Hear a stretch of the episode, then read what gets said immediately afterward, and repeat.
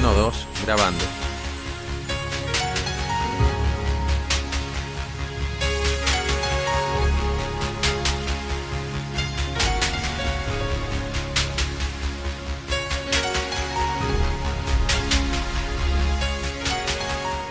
Guamanaica, Chiminica, en este encuentro te honramos, Señor.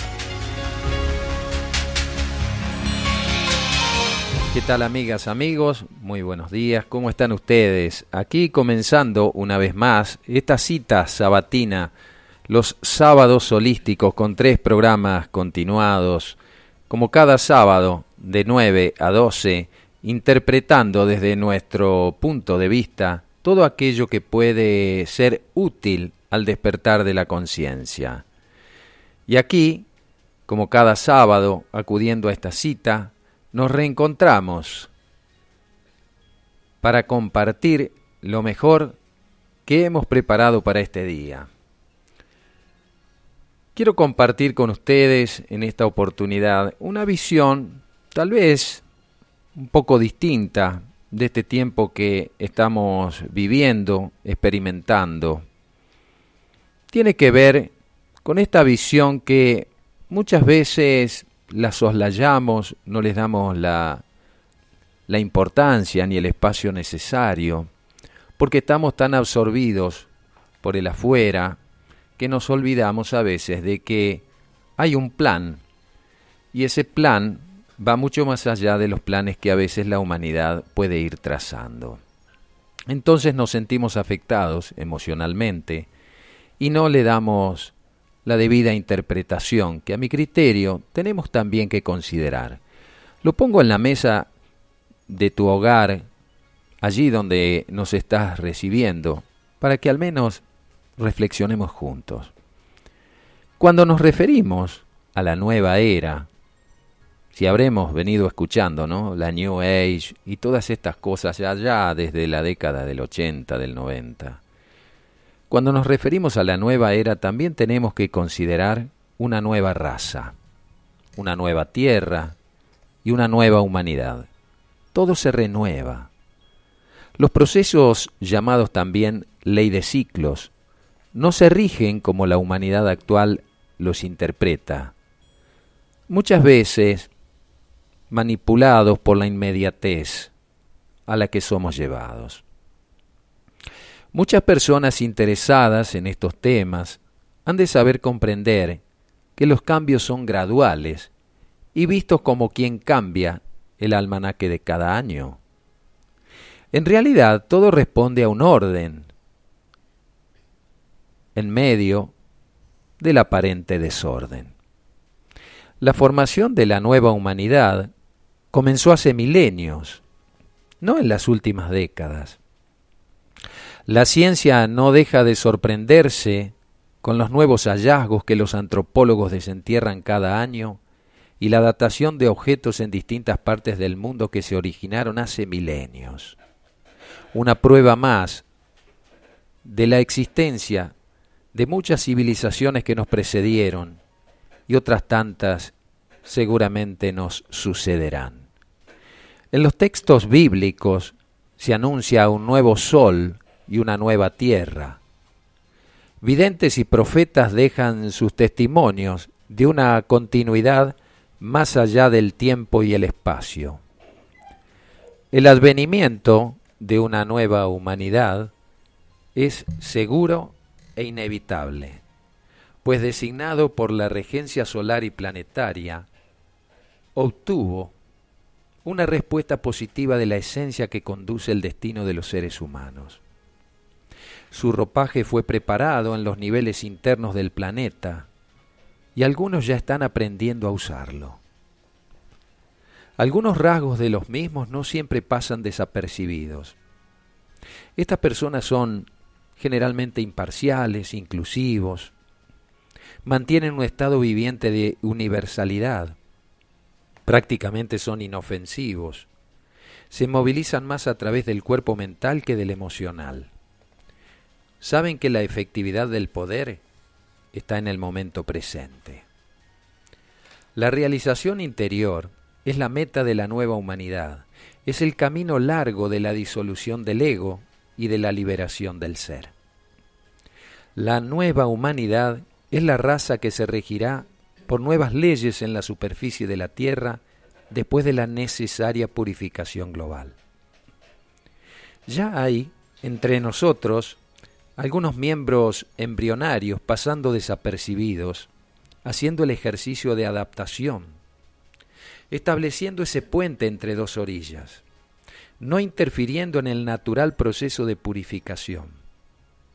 Sí, preparan las bases para esos cambios que también dependen de otros esquemas.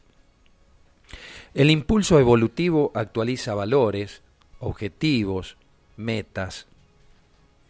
Por eso, cuando a veces escuchamos a personas que dicen que ya estamos en la quinta dimensión, mientras observamos paralelamente que sus pensamientos, palabras y actitudes siguen siendo tanto de tercera. Esto causa a veces mucha confusión.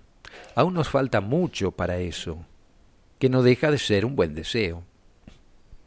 Esa vida futura se manifestará sin mayores obstáculos si no se crean expectativas al respecto. No derivará de movimientos políticos, sociales ni ideologías. Surgirá por la propia maduración de la conciencia. Es más, no la espere. Contribuya con su propio cambio. Se puede ayudar a manifestarla a través de los distintos niveles de comprensión, cultivando ahora mismo la receptividad, la cooperación y la adhesión a las nuevas leyes y patrones de conducta que le son propios. Cuando la civilización actual reconozca la completa ruina a la que ha llegado, muchos encontrarán esta vida ya preparada dentro de sí. Para ellos el cambio será un paso natural, quedarán sin temor, sin oponerse, sin vacilar. Esta nueva vida penetró en ellos sin ser percibida, sin saber cómo se vuelven receptivos a lo que antes no les interesaba o negaron. Hoy se vive una fase preliminar e importante de esta aproximación. Muchas personas están reordenando sus metas anónimamente o no se involucran en un movimiento que no cesa. Están decididos a tomar las riendas de su carro, de su carro evolutivo. Ven florecer en sí mismos a un ser más lúcido. No le temen al futuro porque se mantienen concentrados en el presente. El fluir de la gran corriente no será interrumpido y el planeta se integrará en el cambio cósmico que le aguarda. Ya se habla de una nueva pedagogía, por ejemplo. Se están organizando en distintos lugares escuelas integrales con los nuevos patrones de conciencia. Por ejemplo, en la región del Tihuanaco, en Bolivia, próximo allí al lago Titicaca, región preanunciada por Benjamín Solari Parravicini en aquella psicografía que dice el altiplano hablará y dará sus frutos. Saruma también nos dejó el conocimiento respecto al gran centro planetario del Mistitlán, bajo la regencia de Amunakur, el Señor del Mundo, donde se gesta el nuevo código genético, el GNA, creado por los genetistas cósmicos, también llamados jardineros del espacio. Esto ya está sucediendo, aunque no salgan en la tapa de los diarios. Por más que la ciencia sin conciencia pretenda alterar las bases naturales del actual código genético, el nuevo código genético establecido por la jerarquía crística ya no tendrá componentes del reino animal como el actual. Se tomarán arquetipos provenientes de otros planetas, muchos más evolucionados, que constituyen el fundamento de la nueva humanidad. Hay muchos niños y jóvenes entre nosotros ya, ahora mismo, que aceptaron álmicamente contribuir a ese enlace evolutivo. Sus capacidades requieren de parte de los adultos, de nosotros, una apertura mental más desarrollada. Con el despertar del hombre en los niveles intuitivos, el ego será absorbido más rápidamente por el alma y el espíritu fluirá con mayor facilidad en los diversos núcleos de la conciencia. Esto no es profecía, es conocimiento vertido de la más pura esencia de Erx. Y hay mucho más. por compartir con la raza de superficie, en la medida que se produzcan los cambios que nos llevan de la oscuridad a la luz, de la ilusión a la realidad, de la muerte a la inmortalidad. Cuando nos suceden las cosas en la vida, responden a un programa preestablecido. Algunos le llaman el programa álmico. Todo lo que hoy vivenciamos es parte de ese programa. Experimenten, disiernan y aprendan. Poco a poco, pero inevitablemente, la conciencia deja de lado proyectos personales y se lanza a descubrir aquello que la puede llevar a la plenitud como un ente cósmico. Bienvenidas, bienvenidos, ¿nos acompañan? Esta es la otra realidad, un puente entre dos orillas.